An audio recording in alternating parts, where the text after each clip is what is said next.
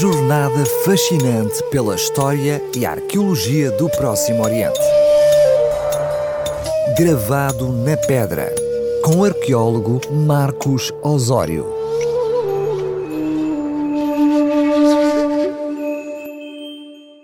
Esta é a sua crónica semanal de temáticas da arqueologia do Próximo Oriente. E hoje vou falar-vos do epitáfio de um rei que morreu leproso. Em 1931, Eleazar Sukenik, professor de arqueologia da Universidade Hebraica de Jerusalém, encontrou uma placa inscrita em aramaico entre os artefactos arqueológicos que examinava no Museu do Mosteiro Ortodoxo Russo da Ascensão, no Monte das Oliveiras, em Jerusalém. A procedência original da epígrafe é desconhecida, tendo sido provavelmente encontrada nos finais do século XIX, mas sem qualquer indicação sobre as circunstâncias do achado. Informações que se perderam quando o catálogo do museu desapareceu durante a Primeira Guerra Mundial. A hipótese mais provável é que a placa funerária tenha sido descoberta durante a construção do referido mosteiro por volta de 1870, dado que alguns documentos medievais assinalam uma necrópole antiga nesse lugar, no Monte das Oliveiras. É uma placa de calcário liso com 30 por 34 cm, em bom estado de conservação, apenas com pequenas mazelas, que pode ser visitada hoje no Museu de Israel em Jerusalém. A inscrição contém quatro linhas de texto legível com letras profundas e bem gravadas, contornadas por uma elegante moldura de estilo greco-romano. A epígrafe foi redigida em alfabeto aramaico, com caracteres típicos do final do período herodiano, e não sofre qualquer contestação. A escrita assemelha-se à dos ossários do período Segundo Templo definido entre 516 a.C. e 70 depois de Cristo, não só pelo estilo cursivo, mas também pelos remates triangulares das letras, tendo também semelhanças paleográficas com os manuscritos do Mar Morto, dos quais é quase contemporânea. O texto diz: Para este lugar foram trazidos os ossos de Uzias, o rei de Judá. Não abra, este monarca reinou na transição do século VIII para o século VII a.C., mas os autores datam esta epígrafe cerca de 750 anos depois de sua morte, em algum momento entre o período Asmoneu e o início da época de domínio romano, isto é, ali entre o ano 150 a.C. e o ano 50 depois de Cristo. Isto significa que este epitáfio não se encontrava na sepultura original do rei Uzias, mas corresponde ao novo local de sepultamento do monarca. As suas ossadas terão sido removidas do primitivo sepulcro e novamente enterradas por essa altura. Tratando-se de um enterro secundário, a placa funerária fecharia talvez o nicho do respectivo ossário. O enterramento judaico no período do Segundo Templo decorria precisamente em duas fases. Primeiro, os defuntos eram sepultados em cavidades subterrâneas, cavadas na rocha.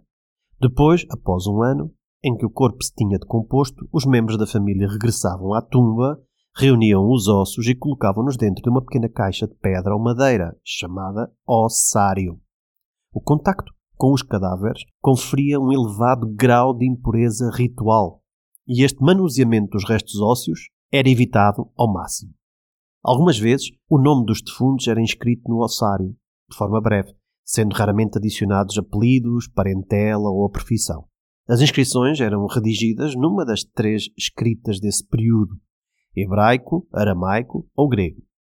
De acordo com as normas judaicas, os enterramentos eram igualmente proibidos dentro das povoações e os cemitérios tinham de ser construídos pelo menos a 25 metros de distância dos limites habitados. Sempre que os aglomerados populacionais se expandiam, era necessário transferir os restos ósseos para outros locais mais afastados. E este epitáfio constitui um exemplo paradigmático dessa norma social e religiosa judaica. A placa foi afixada na tumba, onde foram recolocados os ossos do antigo monarca de Judá, fora dos novos limites urbanos, provavelmente após a expansão urbana de Jerusalém que ocorreu no reinado de Herodes o Grande o que está de acordo com o próprio estilo da epígrafe funerária. O profeta Isaías, que foi contemporâneo do rei Uzias, descreve esses túmulos escavados na rocha. cavando num lugar alto a sua sepultura e cinzelando na rocha uma morada para ti mesmo. Capítulo 22, verso 16. Ao mesmo tempo que critica o Fausto desses túmulos dos reis e da nobreza corrupta de então.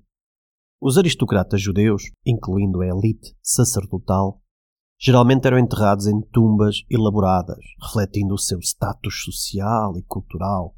As sepulturas mais luxuosas deste período que foram encontradas são câmaras subterrâneas, complexas, escavadas na rocha, até 10 metros de profundidade. Algumas tinham entradas monumentais, muitas vezes com colunas e elementos arquitetónicos. No interior, elas continham nichos ou prateleiras, onde os cadáveres eram colocados, por vezes com uma pedra em forma de travesseiro para elevar a cabeça. Essas tumbas eram frequentemente decoradas com relevos esculpidos e pinturas representando cenas da vida cotidiana e símbolos religiosos. Além disso, podiam ser encontradas inscrições identificando os ocupantes. Ainda se preservam alguns exemplares destes túmulos talhados na rocha do período dos reis, nas falésias do Vale de Cedron, a sul de Jerusalém, ou na conhecida necrópole dos Túmulos dos Reis, a norte da Cidade Velha. Era também costume enterrar objetos de valor com o falecido. Em resultado disto, desde cedo, surgiram diversos ladrões de túmulos no Próximo Oriente. Para evitar tais incursões, foram desenvolvidas complicadas técnicas de selagem da abertura do túmulo, juntamente com passagens difíceis no interior do espaço sepulcral. Por isso, é muito curiosa a advertência contra a violação do túmulo que encontramos neste epitáfio do rei Uzias e ficamos a saber que era costume avisar os salteadores contra a profanação do sepulcro. Há mesmo outro exemplar funerário em Jerusalém que contém uma inscrição similar. Maldito seja aquele que abrir este túmulo. Tudo o que sabemos sobre este rei de Judá está na Bíblia e nos relatos de Flávio Josefo, que descrevem alguns dos seus feitos e conquistas. Uzias era filho do rei Amazias e foi o décimo rei de Judá reinando entre 829 e 778 a.C. Ele ficou famoso pelos seus projetos de construção, reformando as defesas de Jerusalém, reorganizando o exército, proporcionando grande prosperidade económica e militar ao reino de Judá. Mas Osias fica marcado pela tentativa frustrada de usurpar um atributo exclusivo do sacerdócio ao entrar no templo disposto a queimar incenso no altar. Segundo o livro de Crônicas e as Antiguidades Judaicas de Flávio Josefo, descrevem que o sumo sacerdote então, de nome Azarias, com um grupo de 80 sacerdotes, confrontou esta tentativa de apropriação indevida das prerrogativas dos sacerdotes, chamando a atenção para este predicado exclusivo dos descendentes de Arão. Nessa ocasião, o relato indica que o rei foi subitamente atingido por sintomas visíveis de lepra, tendo sido imediatamente expulso do templo. Flávio Josefo acrescenta ainda que nessa hora sentiu-se um abalo de terra na cidade de Jerusalém. Facto também mencionado duas vezes nas Escrituras Sagradas em dois livros posteriores, no primeiro verso do livro de Amós e no livro de Zacarias, capítulo 14, onde se compara a devastação causada pela aproximação do fim dos tempos com o terremoto que abalou Judá durante o reinado de Uzias. Dado que Zacarias viveu dois séculos depois, o abalo deve ter sido suficientemente forte para deixar uma impressão duradoura entre a comunidade judaica. De facto, os arqueólogos que trabalham em Jerusalém têm encontrado evidências em vários locais deste poderoso terremoto do século VIII a.C., que mostram que foi provavelmente um dos mais fortes e prejudiciais dos tempos antigos. Um dia voltaremos a este tópico aqui nesta rúbrica da RCS. O rei Uzias ficou leproso até à sua morte, vivendo o resto da vida num aposento isolado, não podendo aceder ao palácio nem ao templo, enquanto Jutão, o seu filho, ficou responsável pela governação de Judá, sucedendo-o como rei após a sua morte. Curiosamente, não é muito frequente nos relatos bíblicos a descrição do sepultamento dos reis. Mas o segundo livro de Crônicas, capítulo 26, parece indicar que ele foi enterrado num local especial devido à sua doença. Diz que Uzias descansou no campo funerário dos reis, porque, segundo eles, era um leproso. Flávio José refere igualmente que foi sepultado sozinho no seu jardim. Destas referências, subentende-se que durante o século VIII ao VI a.C. havia câmaras sepulcrais para reis e nobres em Jerusalém, mas Uzias terá sido enterrado apenas num terreno, propriedade da coroa de Judá, isolado dos outros túmulos reais. Uma inumação desta natureza, semi-escondida, não seria assinalada por grande monumentalidade e inclusivamente por nenhum epitáfio. E por isso há autores que consideram que os ossos que foram movidos no período de Herodes não seriam exatamente os do rei Uzias, mas que terão vindo de uma antiga tumba tradicionalmente identificada como sua.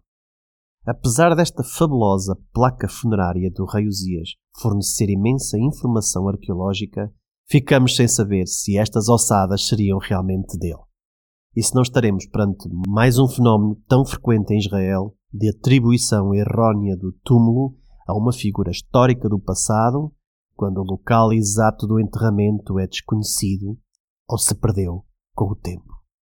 Despeço-me relembrando que pode sempre ouvir este e outros episódios anteriores em qualquer uma das plataformas online de podcast. Prometo voltar já na próxima semana contando-lhe deslumbrantes narrativas que mostram que o passado não se apaga, mas permanece gravado na pedra. Uma jornada fascinante pela história e arqueologia do Próximo Oriente. Gravado na pedra, com o arqueólogo Marcos Osório.